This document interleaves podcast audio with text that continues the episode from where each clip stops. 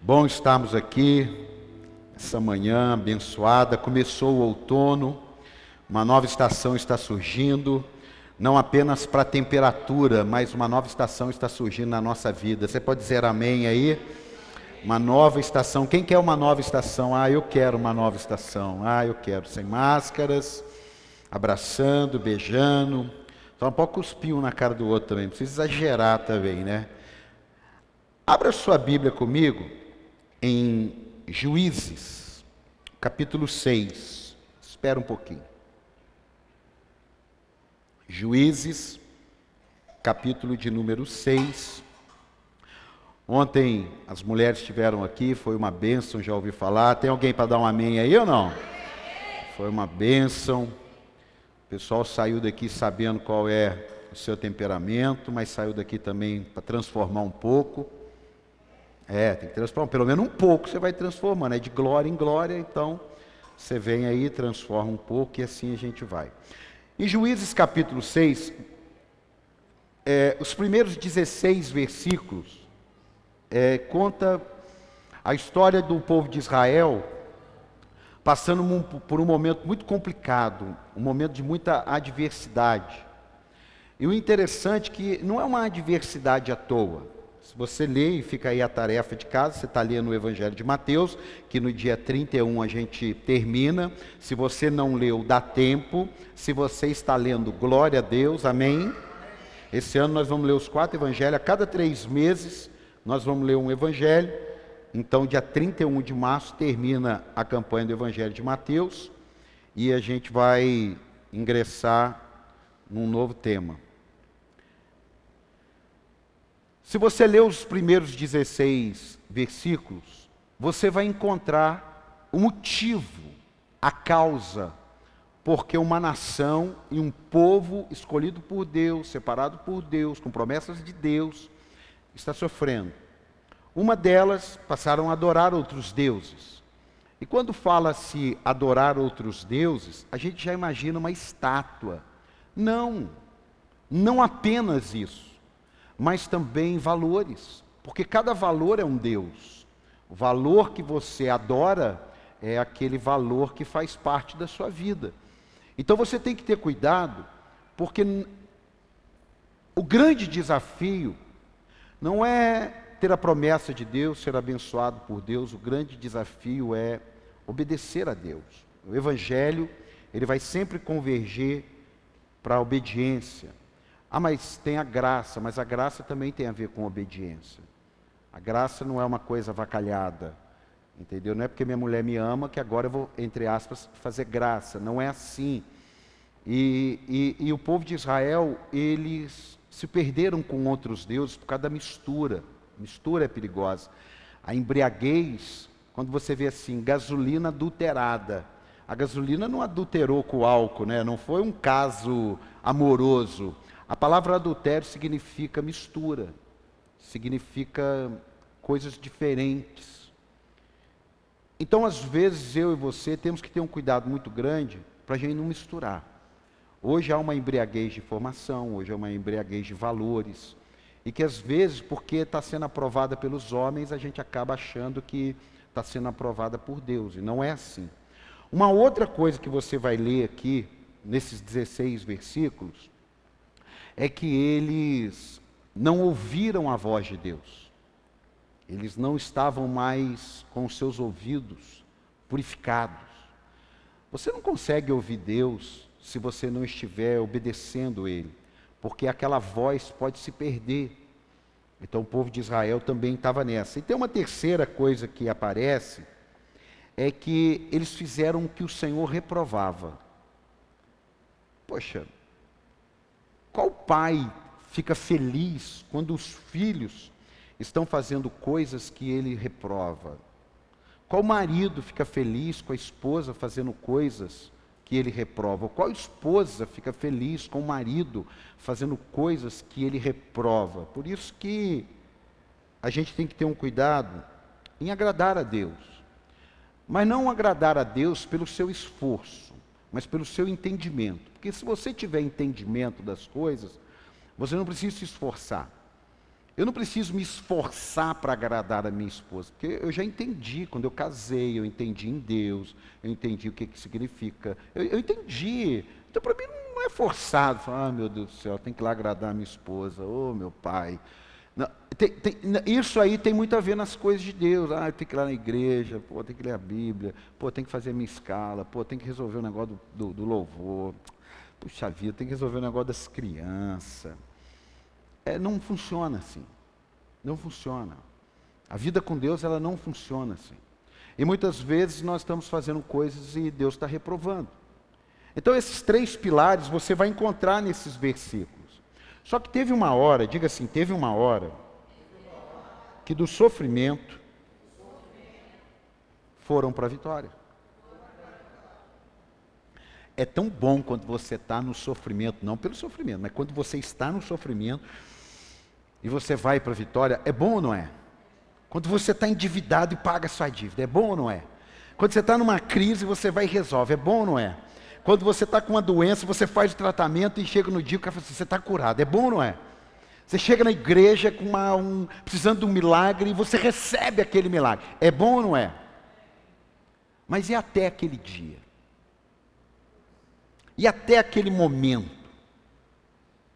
E aquele aquele caminho percorrido. Por exemplo, a Bíblia conta a história de uma mulher que 12 anos sofria. A Bíblia conta uma história de um homem há 38 anos paralítico. A Bíblia conta a história de um homem que recebe uma promessa aos 70, 75 anos de idade, ter um filho, e 98 e 11 meses e 29 dias ele não tem filho. Então a questão é maravilhosamente bom você sair do sofrimento e ir para a vitória. Amém ou não? Amém. Eu gosto disso. Quem gosta disso? Amém. Eu gosto. Para que esse evangelho do sofrimento. E aí, irmão, como é que tá? É, irmão, estou na prova. Pô, mas a vida inteira? Não pode falar assim, graças a Deus eu passei aquela prova, agora eu estou até em outra. Mas eu, eu, eu, parecia que você falar que estava na prova é, trazia uma espiritualidade. Parecia que você falasse assim, é irmão, está na fenda da rocha. Uau, você é espiritual. E se você falasse assim, pai, graças a Deus, na bênção. Aí tinha alguém que do lado da falava assim, é, cuidado, quando a coisa está muito boa é porque vai piorar. Você não vence nunca. Você está sempre debaixo de tensão. Você está sempre debaixo de, de, de. Isso aí é muito complicado. Mas tem um dia, e aí eu quero que você leia, versículo de número 11. Abre aí. Juízes, capítulo 6, versículo 11. Tem um dia, um sofrimento, que acontece isso aqui, ó. Então o anjo do Senhor veio e sentou-se sobre a grande árvore de Ofra, que pertencia aos Abiesrita, ao Abiesrita Joás.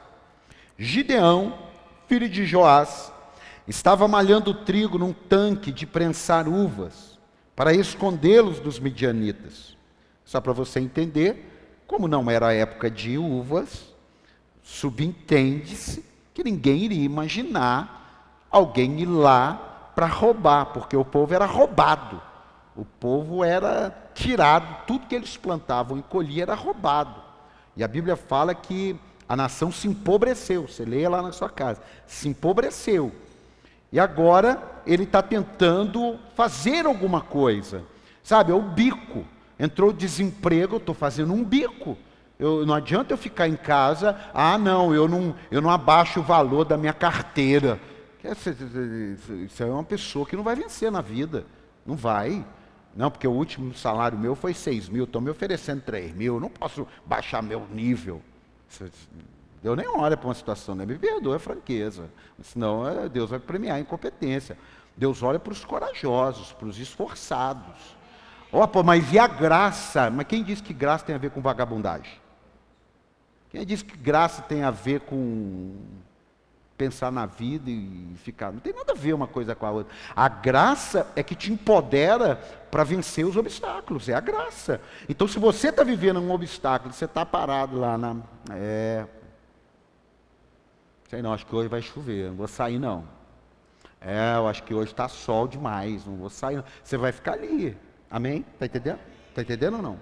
Mas aí ele está lá, ele está lutando pela família dele, ele está lutando pelas causas dele, ele está fazendo o que ele pode.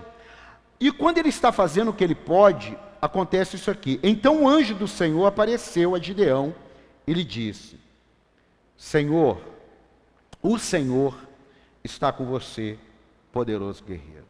Pô, você está ali no semáforo vendendo uma bala de goma, pô, uma crise, uma luta, tentando fazer Aí o anjo do Senhor chega do seu lado e fala: varão valoroso. Assim, Poxa, o Senhor me viu, obrigado. Não, olha como é que aconteceu. E eu vou te explicar por que, que isso aconteceu. Ah, Senhor, Gideão respondeu: se o Senhor está conosco, por que, que aconteceu tudo isso? Aconteceu por causa dos versículos anteriores. O problema é que quando nós estamos na crise, a gente não consegue lembrar dos versículos anteriores da nossa vida. A gente não consegue lembrar das escolhas erradas, a gente não consegue lembrar da, das coisas mal feitas, a gente não consegue lembrar do descaso, a gente não consegue lembrar daquilo que re, Deus reprovava. A gente só lembra do que está acontecendo agora. E, e eu não estou aqui oprimindo você, nem achando, nossa, você nunca viveu isso. Não! Eu estou dizendo para você que isso pode acontecer porque nós precisamos entender alguns princípios. Quem está aqui, diga amém. Porque o grande desafio não é você viver na vitória. O grande desafio cristão é você vencer o pecado. E o pecado, ó, jaz a porta. Ele quer entrar. Ele quer fazer você é, arruinado, na miséria, ele não quer você de bem com a vida, ele não quer você bem com a sua casa, bem com a sua família, ele não quer ver você pleno, ele não quer, e isso não significa que você não vai ter luta, mas eu estou dizendo que tem coisas que nós vivemos que estão nos versículos anteriores da minha vida. Tem coisas que eu olho hoje e eu falo assim, eu entendo porque eu estou passando isso. E isso é libertador. Isso é a, é a, única maneira de você reverter o quadro. Agora, enquanto você fica, ah, Senhor, como é que ele falou? Ah, se o Senhor está conosco, por que tudo isso aconteceu? Onde estão todas as suas maravilhas que os nossos pais nos contam? Olha aqui, é importante nós contarmos as coisas para você, você contar as coisas para alguém mas e o seu testemunho? E o que você viveu? Porque ele está falando o que meus pais me contaram. Mas agora eu quero ter os testemunhos com o Senhor. Agora eu quero viver as experiências com o Senhor. Eu quero andar nessa presença como meus pais contam como era. Faz sentido aqui ou não? Não olha com essa carinha não. Faz sentido ou não? Aí, continua ali, o desabafo. Não foi o Senhor que nos tirou do Egito, mas agora o Senhor nos abandonou e nos entregou nas mãos de Midian. O Senhor se voltou para ele e disse: Com a força que você tem, irmão, presta atenção. Ô Moisés, o que, que você tem na mão? Ah, eu tenho um cajado. Ô Davi, o que, que você tem? Ah, eu tenho umas pedrinhas. É com aquilo que você tem. Sabe o que, que eu aprendi? Às vezes a gente perde tempo esperando ter alguma coisa. O que, que a senhora tem aí na dispensa? Eu tenho um pouquinho de azeite, tenho um, um pouquinho de farinha, não sei nem se dá para fazer alguma coisa. É o que você tem. O grande desafio é você abrir os olhos para o que você tem, para receber o que Deus tem. Dá um aplauso a Jesus. Esse é o grande desafio. Senão você fica assim: ah, ah se eu tivesse aquele carrão.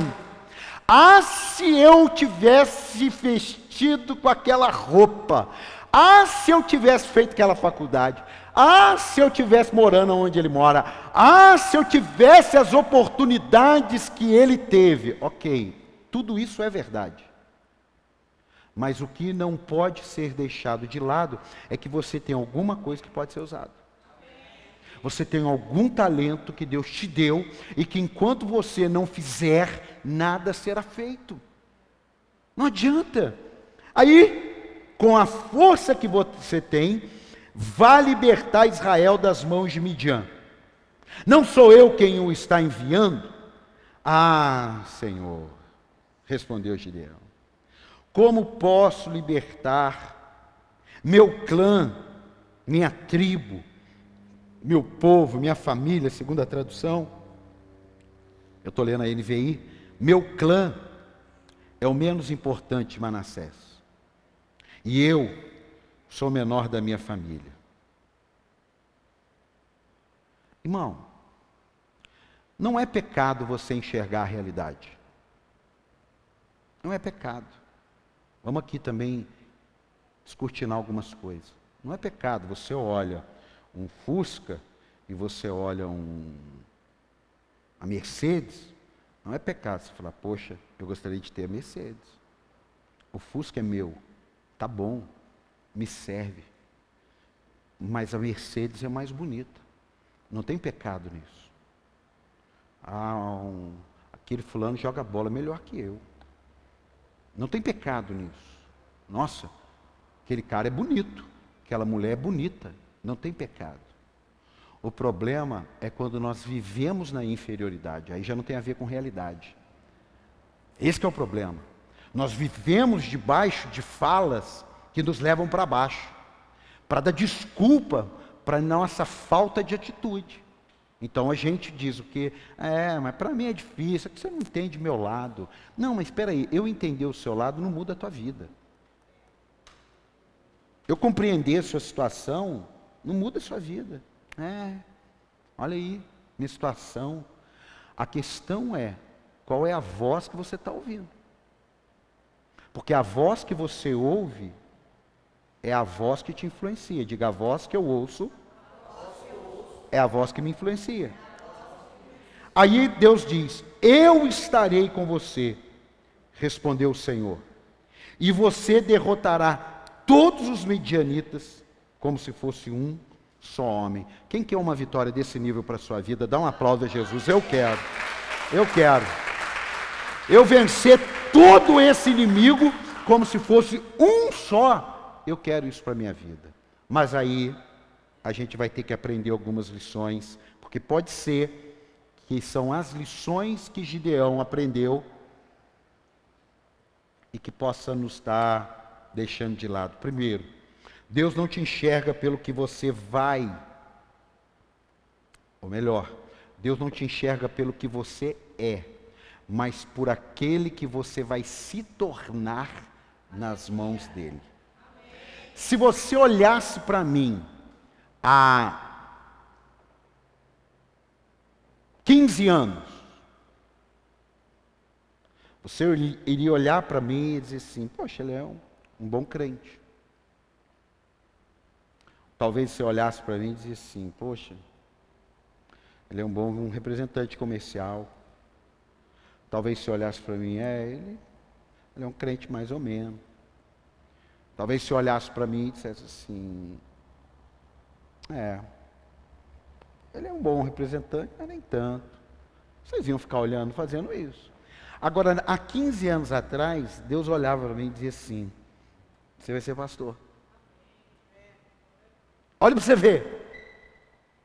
Há 15 anos atrás, sim, você vai plantar muitas igrejas, você vai formar muitos pastores, Agora imagina, eu chego e falo para alguém que está convivendo comigo, falo assim, ó, Deus falou isso comigo. Ele vai olhar para mim e vai dizer assim, caramba. Porque nós somos muito tendenciosos a olharmos para a realidade que estamos e nos esquecer do Deus que muda a nossa realidade. Nós somos muito tendenciosos a, no meio do caos, esquecer das promessas no meio da crise, esquecer do que Deus falou. No meio do, do, do tiroteio, esquecer que tem o guarda de Sião que não cochila. Por quê? Porque no meio da crise é quem nós revelamos quem somos. É no meio da crise que nós revelamos quem pensamos que somos. Ah, eu sou menor. Mas se ele tivesse naquele período da nação pujante, saindo do Egito, recebendo ouro, e aí, Gideão, não, ninguém pode conosco, porque ele estava vivendo o auge. Mas agora ele estava vivendo um caos. E Deus estava dizendo para ele: eu vou mudar o caos, mas eu precisava de alguém corajoso, de alguém esforçado. Meu amado, abre a sua mão. Eu profetizo em nome do Senhor Jesus ao mundo em caos e Deus conta com os gideões de hoje para a glória do nome dele. Ah, dá um aplauso aí. Você é ele. Eu sou. Eu tenho que me esforçar. Olha aqui, ó. É, foi interessante essa frase assim que rabisquei e ela teve sentido. Deus não pega currículo de ninguém. Você pensou se eu sou Deus e eu chegasse para minha filha e pedisse o currículo dela? Eu falasse assim, não, não, ela não serve para isso aqui. Pedisse currículo Camila, não. Deus não pede o currículo. Deus muda o currículo. Aquele que roubava não rouba mais. Aquele que furtava não furta mais. Aquele que adulterava não adultera mais. Porque no currículo dele tinha isso. Mas no currículo de Deus tem uma nova criatura. É isso aí que vai fazer a diferença na minha e na sua vida. É isso que vai fazer com que o caos ele saia da nossa vida. É claro que a gente espera em alguém, a gente espera em Deus, mas você não pode, enquanto espera, ficar sentado. Você não pode, enquanto espera, ficar chorando para alguém porque que as coisas não acontecem na sua vida. Entra pela porta que Deus abriu, ainda que essa porta seja pequena, porque quando você entrar pela porta pequena, tem uma porta grande te esperando. Ah, você tinha, pelo amor de Deus, entra pela porta pequena, pô. Irmão, você não precisa se preocupar com o seu primeiro passo, porque o seu primeiro passo não é o último passo. Você precisa é dar o primeiro passo. Ah, o que que tem para comer? Tem trigo, mas tem que malhar. Aonde? Se nós formos lá no moinho, todo mundo sabe que nós estaremos lá. Então nós vamos lá no lagar, aonde não tem época de uva, nós vamos malhar o trigo e Deus vai ver, e Deus vai abençoar, e Deus vai mudar, e Deus vai fazer uma coisa extraordinária na nossa vida. Extraordinária. Mas para isso tem que ser corajoso. Ninguém dava nada para Gideão. O fato de alguém se ver inferior até um certo ponto é normal, mas viver na inferioridade precisa ser revisto isso. Você não foi chamado para viver na inferioridade. Não aceite pena de ninguém. Eu vou repetir. Não aceite pena. Não aceite dó. Uma pessoa foi falar assim para mim: Nossa, eu estou vendo a luta que está passando, nossa, eu fico tão. Eu falei, não, não fica não. Ore por mim. Não fica não. Não é isso. Não é isso não. Eu não quero isso de você. Eu quero a sua oração. Mas poderia falar assim, é. Ai, você nem imagina como que eu estou. Não interessa como eu estou, o que interessa é como Deus vai me tornar. Acabou. Enquanto você ficar vivendo no que Deus, no que o outro, no que Deus fez no passado, irmão, eu poderia contar tantas coisas lindas que ficaram, mas eu não vou conseguir viver aquilo mais, irmão. Eu preciso viver dos novos milagres de Deus na minha vida. Você está aqui ou não? Eu preciso viver de novas coisas. Eu gosto de ver o passado não nostálgico. Ai, como era bom a igreja quando tudo começou, era bom demais para aquela época. Mas hoje eu quero coisas maiores, quero coisas novas. Isso não é questão de arrogância, isso é questão de conhecer o Pai que é o teu Pai. Você está aqui ou não? Talvez até zombassem dele ao verem sua luta para se alimentar para alimentar a sua casa. Poxa, coitado, hein? Cara lá, hein? Quebradinho. Está na ruína mesmo. Mandar uma cesta básica para ele. Não tem problema. Só que não é a minha realidade. Vou te contar um testemunho. Meu pai passou um momento muito difícil, muito difícil. Muito difícil. Não, não, não sabemos o que foi crise na nossa vida. A luta do dia a dia. Pai sempre teve carro bom, sempre estudei escola particular, sempre comida boa. Mas teve um período, teve um período, que a coisa foi tão feia que a gente precisou morar numa casinha velha que a minha mãe tinha. Porta baixinha, forro de madeira, mas só tinha um quarto. E tinha que colocar a cama na sala.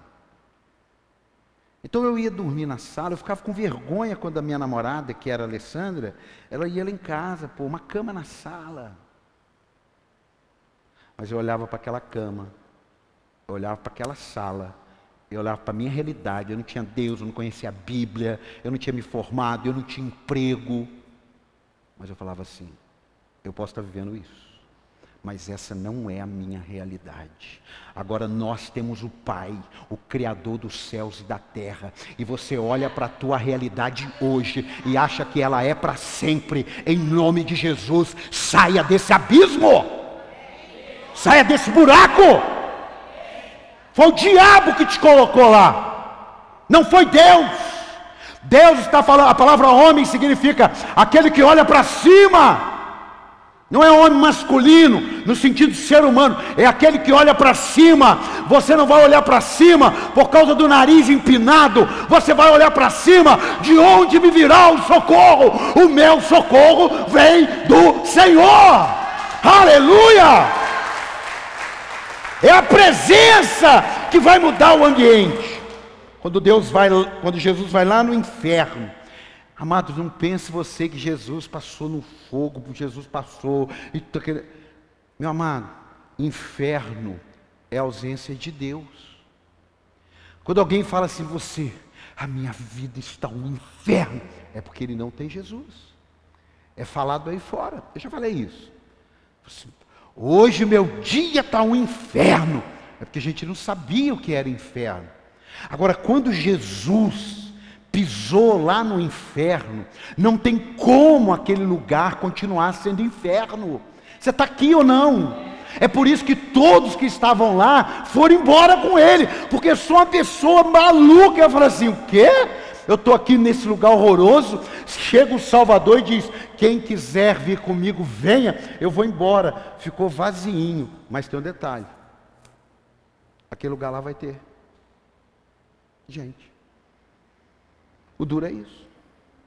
E não vai ser mais assim. É agora em vida. Por isso que eu e você temos que estar muito atento com as coisas da terra. Nunca perder a conexão com aquilo que é eterno. Tem alguém para dar um amém? amém? Tem alguém para dar um glória aqui ou não? Amém. Aí continua. Outra coisa que eu aprendi. Alguém está nos vendo. Diga, alguém está nos vendo. Diga mais forte: alguém está nos vendo. Eu fico pensativo, né? não vamos falar a palavra dó. Eu fico pensativo quando pessoas só produzem quando alguém está nos vendo. O seu maior resultado na sua vida é quando ninguém está te vendo. Porque o resultado que está todo mundo te vendo pode não ser o verdadeiro. Sabe aquela dona de casa, é, perdão, aquela secretária que ela trabalha bastante quando a dona de casa está, mas quando ela não está, ela dá uma marretada. Ela já não passa o pano embaixo, ela já não levanta o tapete, porque como a dona da casa não está, então dá uma marretada. E ela passou aquele dia, ela, poder, ela tinha que sair quatro horas, ela saiu duas e quinze. Na cabeça dela, ela fez o melhor negócio da vida dela. Mas na lei natural da vida, tem um versículo que fala isso aqui. Coloca para mim aí, ó. Provérbios 15, 3. Então, para nós, essa cantiga ela é diferente. Para nós, o que vale é isso aqui, ó. Os olhos do Senhor estão em, em toda parte, observando atentamente os bons e os maus. Por isso que eu e você, quer comamos, quer bebamos, quer façais qualquer outra coisa, faz para a glória de Deus, porque é Ele que está te vendo. O seu pastor pode não estar te vendo, o seu patrão pode não estar te vendo, a dona da casa pode não estar te vendo, mas há um Deus que observa, e olha só, observa atentamente. Por isso que você não precisa se preocupar com as injustiças. Você está entendendo ou não? É difícil, mas você não precisa se preocupar. Porque os olhos do Senhor estão observando atentamente. Num primeiro momento, pode até se beneficiar a injustiça, mas você pode ter certeza, nós temos um Deus que é vingador. Eu sinto muito, mas ele disse: vocês, quando forem injustiçados, fica quietinho, porque a mim cabe a vingança. Então não tem problema ser injustiçado. Não tem. Que isso? Não tem. Eu não sofro com a injustiça no sentido de que acabou por ali. Eu sofro porque me machuca. Mas porque eu acho que aquilo lá vai passar desapercebido? Não. Mas eu não posso querer me vingar. Eu não posso querer fazer justiça com as próprias. Não tem justificativo para isso. Então, sempre tem alguém nos vendo, nos vendo. Eu troquei de emprego, o melhor emprego para minha vida não foi porque eu mandei um currículo. Não foi porque alguém me indicou. Não foi. Não foi porque eu estava mal no emprego meu. Não. É porque o cara que era o meu concorrente, ele me observou e ele falou: Eu quero esse moço trabalhando comigo. Tinha vinte e poucos anos de idade. Eu quero esse moço trabalhando comigo. Como que faz? Ele falou: oh, Eu conheço um cara que conhece ele.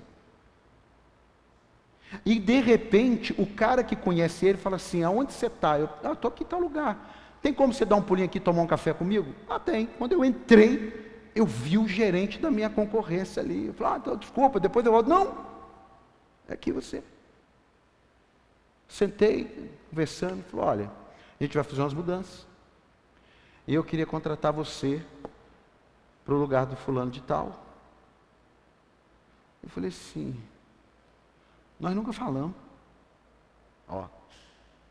Falei para ele desse jeito. Mas nós nunca falamos. Eu sei que eu dou trabalho para você. O que te fez me chamar para trabalhar com você? Eu lembro da frase, ele já até morreu, mas eu lembro da frase como se fosse agora. Ele falou assim: porque eu observei você trabalhando. A questão, amados, é que a gente às vezes está preocupado com alguém da terra que está nos vendo. É claro que ajuda, o caso dele. Mas naquela época eu não conhecia Deus. Mas hoje eu sei que tem alguém da terra que está me vendo, mas eu, tenho ter, eu sei que tem alguém do céu que está observando atentamente. Então, quando eu passo aqui, eu vejo um papel, ninguém vê, eu pego o papel. Quando alguém me dá um cafezinho, dois copinhos, não é por maldade que eu falo assim, não, tem dois aqui. Não, mas está quente. Eu falei, deixa queimar minha mão, mas não põe dois copinhos, não. É porque eu sei. Você está entendendo isso ou não? Então tem coisas na minha e na sua vida que elas não vão mudar. Só porque você está trancado no quarto orando. É duro um pastor falar que as coisas não vão mudar só porque você está no quarto orando. Eu não estou menosprezando a oração. Só que durante muito tempo, oração, eu notei que virou desculpa. Como é que está seu casamento? Ah, apóstolo, eu estou orando. Como é que está seu negócio? Ah, eu estou orando. Como é que estão tá seus filhos? Ah, eu estou orando. Mas espera aí. Será que a resposta não deveria ser, meu casamento, eu estou fazendo um seminário. Eu estou resolvendo as arestas. Seu negócio, não, eu diminuí, vendi meu carro, estou com um carrinho mais barato eu diminuí meu prédio. Porque às vezes a gente vai se escondendo atrás da oração como desculpa para não fazer alguma coisa. Você está entendendo ou não? E o tempo vai passando. E a vida da gente não muda, porque tem alguém nos observando. Fala assim, ó, ele está orando, mas se ele pegasse o trigo e fosse lá malhar no lagar, eu mudaria a vida dele. Você está entendendo isso ou não? Por mais difícil que esteja, continue lutando. Diga para quem está ao teu lado, por mais difícil que esteja, continue lutando.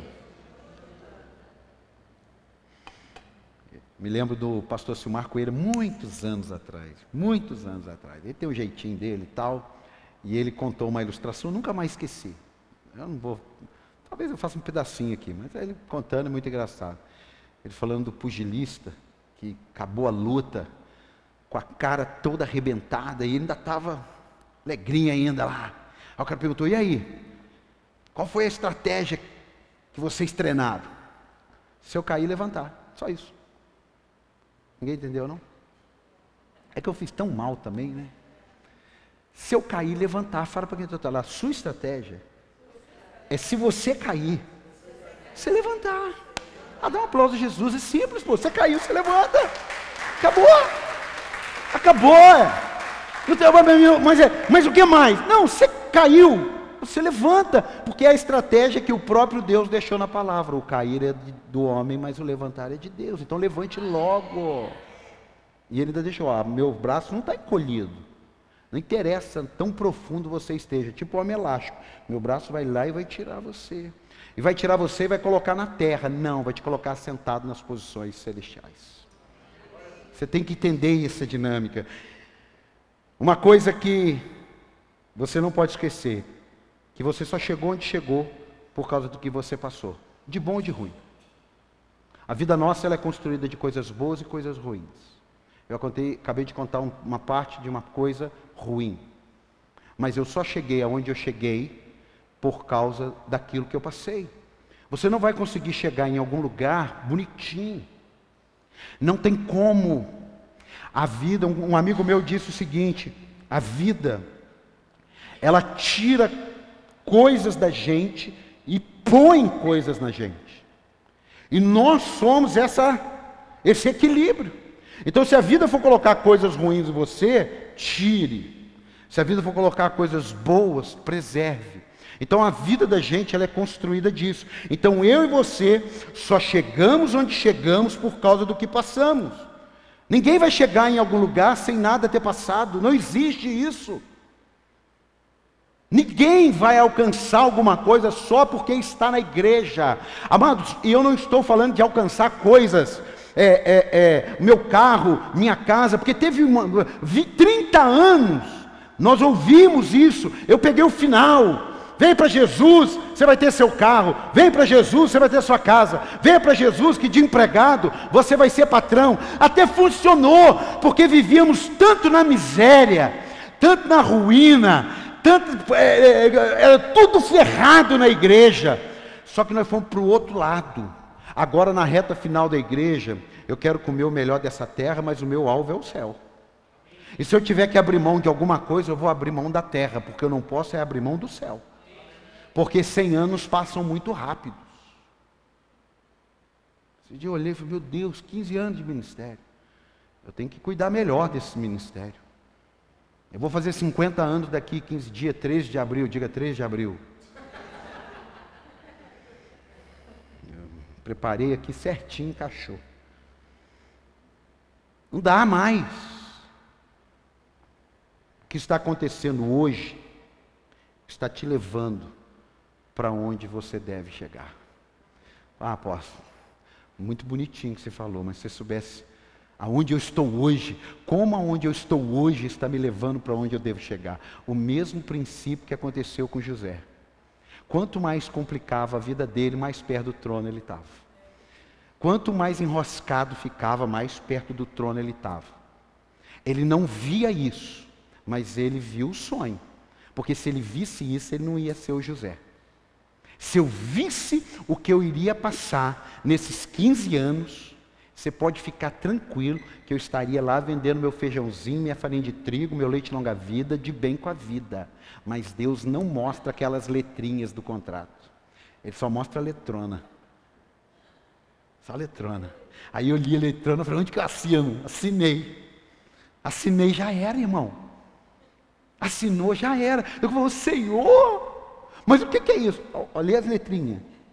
Nossa Deus. Senhor, página 18. Lê as letrinhas. Meu Deus, mas eu assinei e assinou. Assinou. Mas eu assinei sem ler, mas assinou. Você está aqui ou não? Então, meu amado, o que está acontecendo hoje está te levando aonde você deve estar. Por mais que hoje você, talvez alguns aqui estão naquele momento mais agradável, talvez outros estão começando com um sonho, talvez o outro estão no trajeto. Deus não mostra trajeto. Diga, Deus não mostra trajeto. Você acha que se Deus mostrasse para Abraão que a mulher dele ia cair lá na, nas garras do faraó, ele saía? Falei, não, sai que eu vou fazer uma grande nação. Em ti serão benditas todas as famílias da terra. Vou! Aí, meu amigo, depois que foi. Aí por isso que ele fala, ó, e se olhar para trás está enroscado. É ou não é? É ou não é? Ó, você foi, mas se olhar para trás, então não dá nem para olhar para trás, não dá, pra, não dá mais nada. Mas dá para fazer o quê? Esquecendo-me das coisas que para trás ficam e avançando para as que estão diante de mim, prossigo.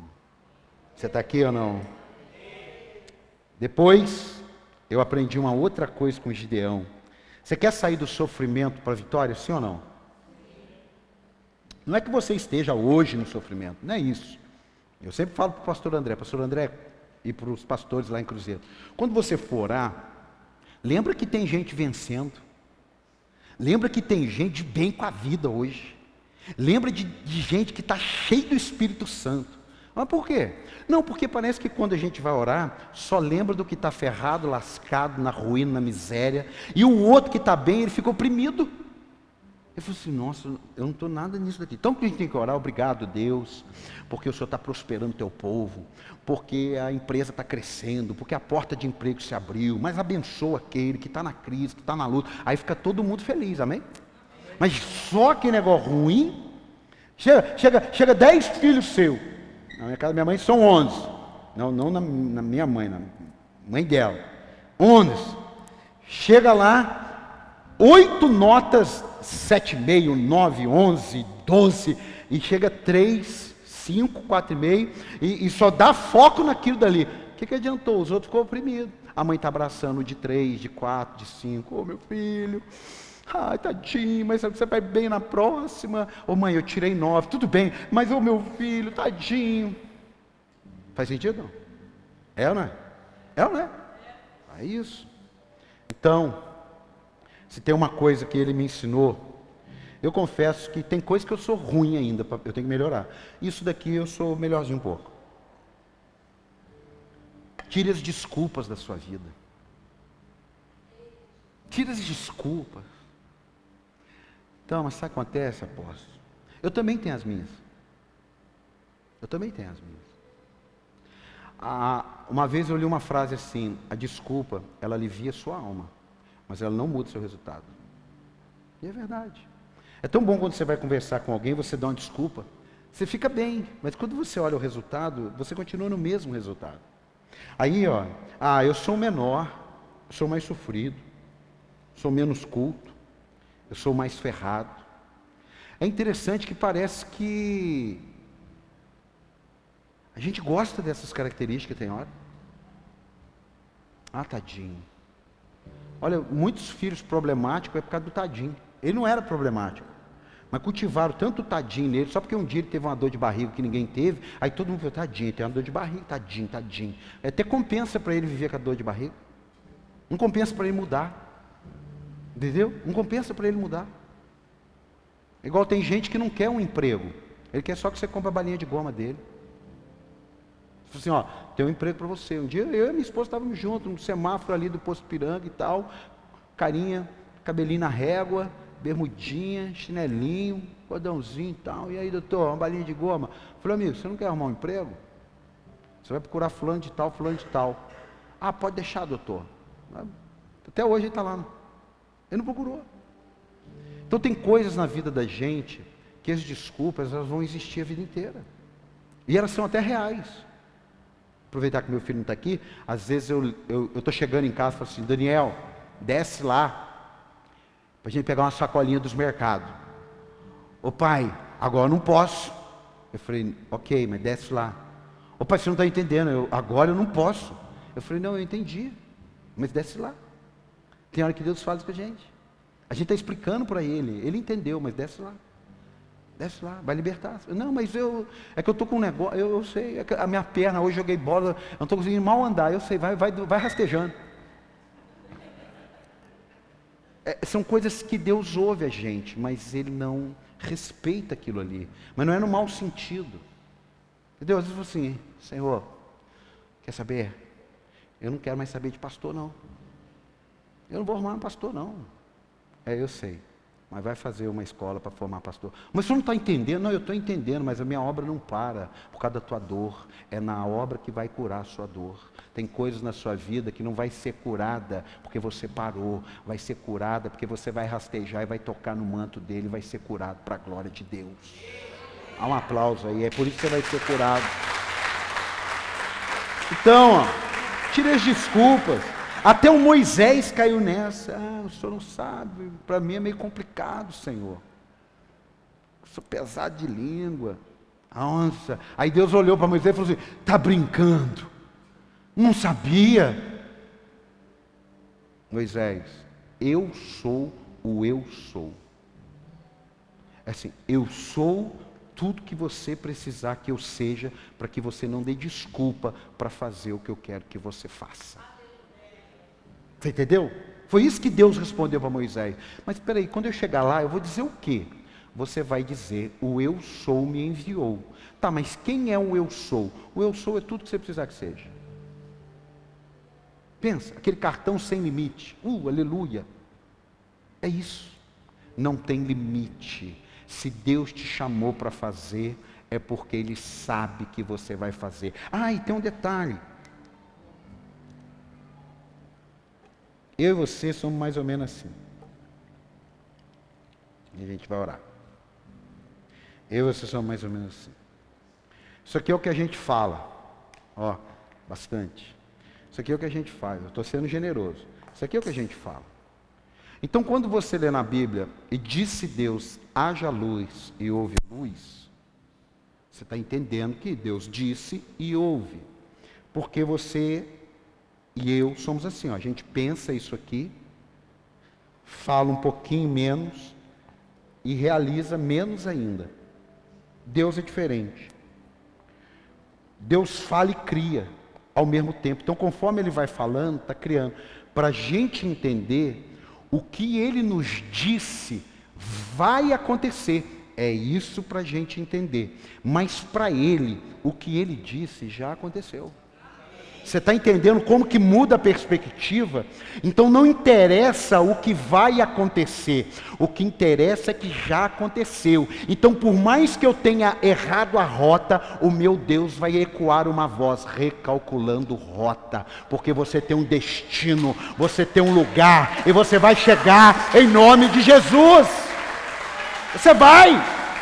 Ah, fechar a rua, fecharam a rua, mas vai ter um viaduto, derrubar o viaduto, mas vai ter um rio, secar o rio, mas vai ter alguma coisa que vai te levar para o que Deus quer fazer na tua vida. Tira a desculpa. Ah, eu termino aqui.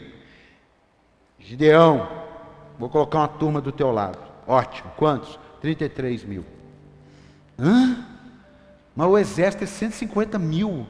33 mil tá bom. Passou um minutinho, Deus falou assim: tem uma novidade para você. Pergunta aí, se tiver algum covarde, pede para voltar. 22 mil voltaram.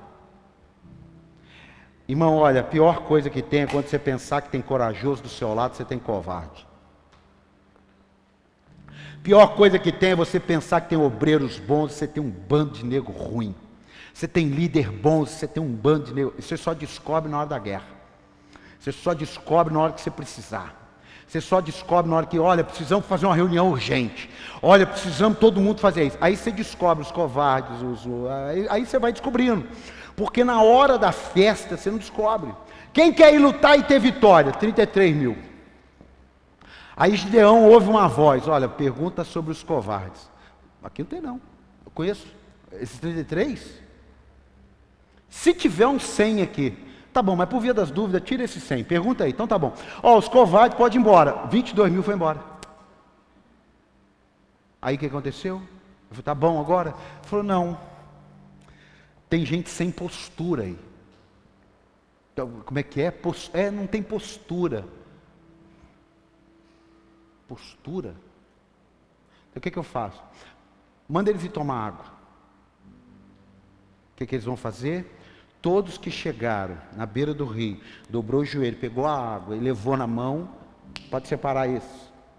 Todos que chegaram, mergulharam, enfiaram a cara, aí levantou o cabelo e disse, ah, Falou, separa esse, sobrou 300. Já seria muito milagre 33 mil vencer 150 mil. Só que tem coisas que Deus quer fazer na sua vida que Ele quer escandalizar o diabo. Ele quer escandalizar seu vizinho. Ele quer escandalizar seu patrão. Ele quer escandalizar aqueles que não torcem por você. Eu sinto muito. Se você pensa que só torcem por você, sinto desagradar você. Não é todo mundo que torce por você. O importante é que Deus conta com você e vai fazer aquilo que Ele estabeleceu para fazer na tua vida. Não é para você entrar em Cristo, chegar na sua casa e falar assim, ah, ninguém torce por mim. Não, é para quando você vê um só com a bandeirinha, quem está lá? É o Espírito Santo. Venci. Venci, acabou. Mas você pode chegar lá e está todo mundo vibrando e o Espírito Santo reprovando. Você vai perder. Você está entendendo ou não? Eu termino aqui com algumas coisas para você se lembrar. Todo desafio, como a tribulação, a gente vai precisar aprender a lidar com ela. O que ela produziu em mim. Ela vai produzir amargo, vai te arrebentar. Luta isso. Ela te produziu sabedoria, experiência, visão, amadurecimento. A tribulação foi boa. 2 Coríntios 4,16 diz: Por isso não desanimamos, embora exteriormente estejamos a desgastar-nos, interiormente estamos renovados dia a dia. 2 Coríntios 4,16: Estamos renovados dia a dia, pois os nossos sofrimentos leves. E quem falou está sofrendo, irmão. Quando os nossos é, sofrimentos leves e momentâneos estão produzindo para nós uma glória eterna, que pesa mais do que todos eles. Assim, assim, assim o quê? Ah, diante de tudo que eu estou te falando, da tribulação, do que ela produz, como é que eu enfrento isso? Assim, fixamos os olhos não naquilo que se vê, mas no que não se vê. Pois o que se vê é transitório, mas o que se não vê é eterno. Você entendeu aqui? Tem hora na vida da gente que a gente não pode ver o que é. A gente tem que ver o que ainda não é, mas que será no nome de Jesus. E eu termino aqui com uma, duas, três, quatro frases. Primeiro, fale menos e haja mais. Gideão explicou muita coisa. Ele não precisava ter perdido tempo em explicar. Não perca tempo em explicar para Deus que Ele já sabe. Já vai logo para a batalha, vence logo, levanta o caneco logo e dá glória a Deus. Amém, amado? Então vamos pensar nisso. Cuidado com as vozes que te influenciam. Gideão ouviu Deus. Mas quem sabe se ele tivesse ouvido outras pessoas, Gideão, não faz esse negócio não, você vai machucar seu pé, cara. Você vai malhar trigo no lagar, cara. Tá maluco? Que mói trigo é moinho, cara, é pedra, é peso. Você vai ficar esfregando teu pé ali, cara. Ah, mas eu prefiro comer pão com sangue do que morrer de fome. Deixa comigo, eu vou fazer minha parte. Então, cuidado com as vozes. Tem uma frase que eu aprendi que diz assim: quem te enche te conduz. Quem te enche te conduz. Um outro pastor disse uma coisa interessante: nós agora não somos os únicos pregadores do nosso povo. Nós somos um dos pregadores do nosso povo. Nós não somos o único mais. Acesse a internet, YouTube, só que cuidado, que a voz que te enche te conduz. Você está aqui ou não? Eu não estou falando para você só me ouvir, não.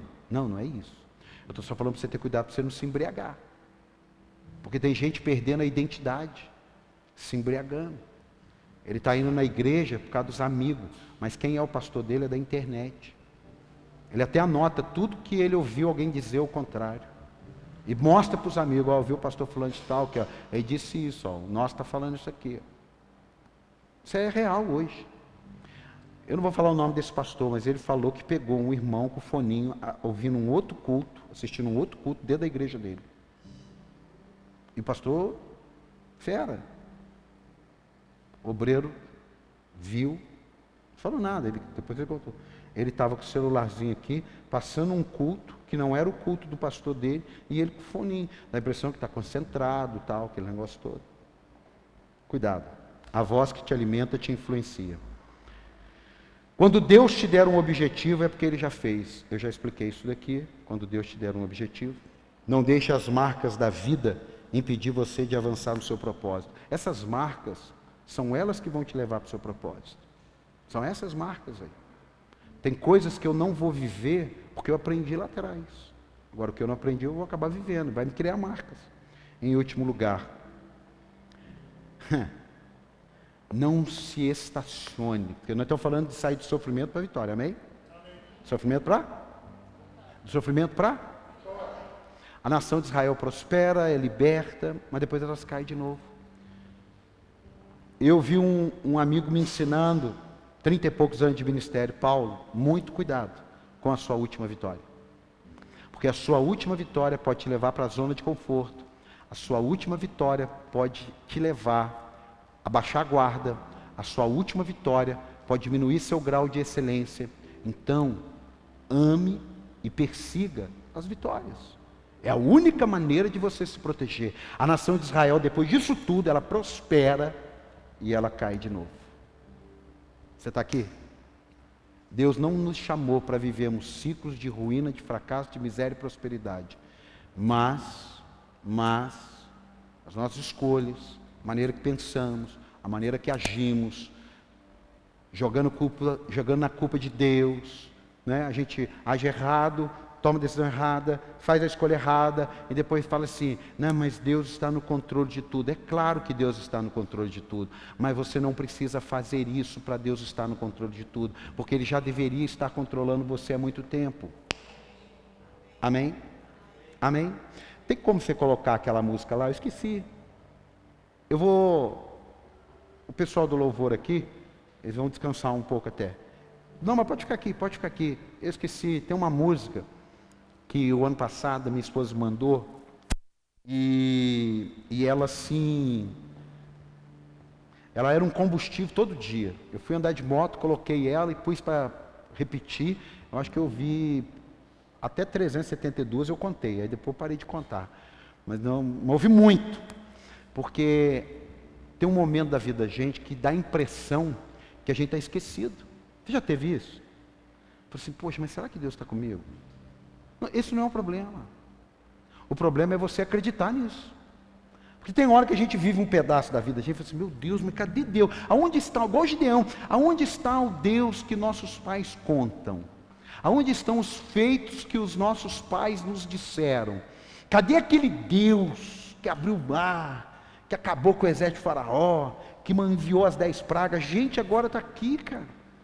Está aqui, ó, sendo roubado no fracasso, na miséria, na ruína, sabe, tendo que comer pão com sangue. Cadê? Mas estava ali. Ele estava observando. Você está aqui ou não? Eu queria que você ficasse de pé. Eu quero orar por você, porque talvez tem alguma coisa na sua vida que você vai precisar ou tirar as desculpas. Tirar as desculpas.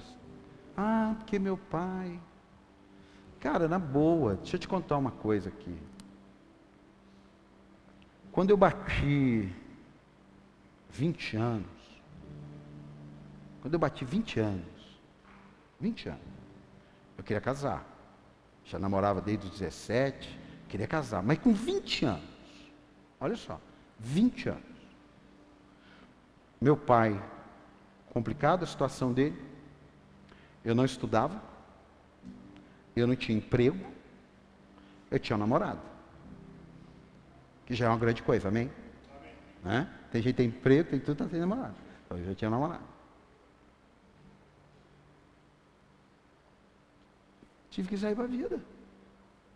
Mas quando eu olhava a vida do meu pai em casa, minha mãe, todo mundo, com 15 anos, 16 anos, eu nunca imaginei que com 20 anos eu iria passar o que eu passei.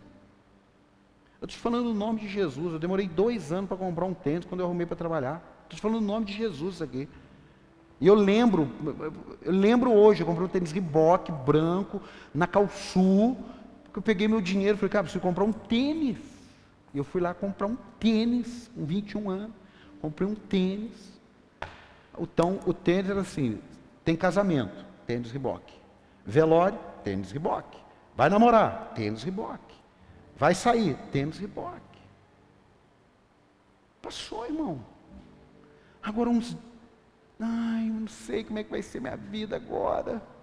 Como é que vai ser minha vida agora? A sua vida vai ser em Deus. É isso que vai ser sua vida, a vida inteira. Rever, dar uma repaginada aí. Você está aqui ou não? Você está aqui ou não? Abre suas mãos aí, abre. O seu dia de hoje não pode te definir pelo seu amanhã. O seu dia de hoje isso se lembre sempre, essa frase me ajuda muito. Em 2018 eu aprendi. Não seja definido pelo seu dia mal. É verdade. Não seja definido pelo seu dia mal. Quem está aqui, diga amém. Abre as suas mãos, abre. Pai, no nome do Senhor Jesus, feche seus olhos.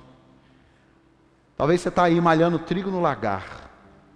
Talvez você está aí já nem malhando trigo mais, você está malhando pedra. Eu vim aqui te dizer nessa manhã: você é valoroso para Deus. Você não vai ficar a vida inteira assim. Isso é apenas uma fase. Isso é apenas uma parte da história, de uma história linda que Deus tem para você. Eu profetizo em nome do Senhor Jesus que você vai se organizar dentro de você que você vai entender a sua vida, quem você é em Cristo, quem você é hoje. Eu profetizo em nome de Jesus as desculpas saindo da tua história. Encare as realidades. Satanás não vai dominar você, Satanás não vai prender você lá nas correntes da inferioridade. Em nome do Senhor Jesus, eu profetizo que vai estar tudo bem. No nome de Jesus. E se você crê, dá um aplauso aí.